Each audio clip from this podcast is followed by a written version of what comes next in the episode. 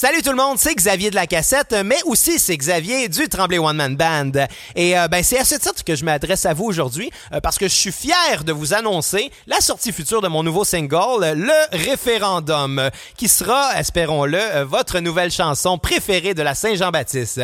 Puis évidemment, ben vous l'aurez deviné, ça va sortir le 24 juin à l'occasion de, de, la fête nationale du Québec.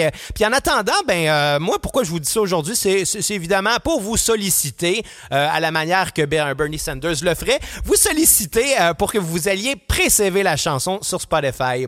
La raison est super simple, en fait, c'est que plus de gens vont présaver la chanson avant sa sortie, plus ça va me donner de chance à moi de me démarquer un peu dans, l'océan euh, infini d'auteurs, compositeurs interprètes québécois qui risquent de sortir une chanson euh, à l'occasion de la Saint-Jean-Baptiste, hein? parce qu'évidemment, c'est un sujet qui touche tous les Québécois.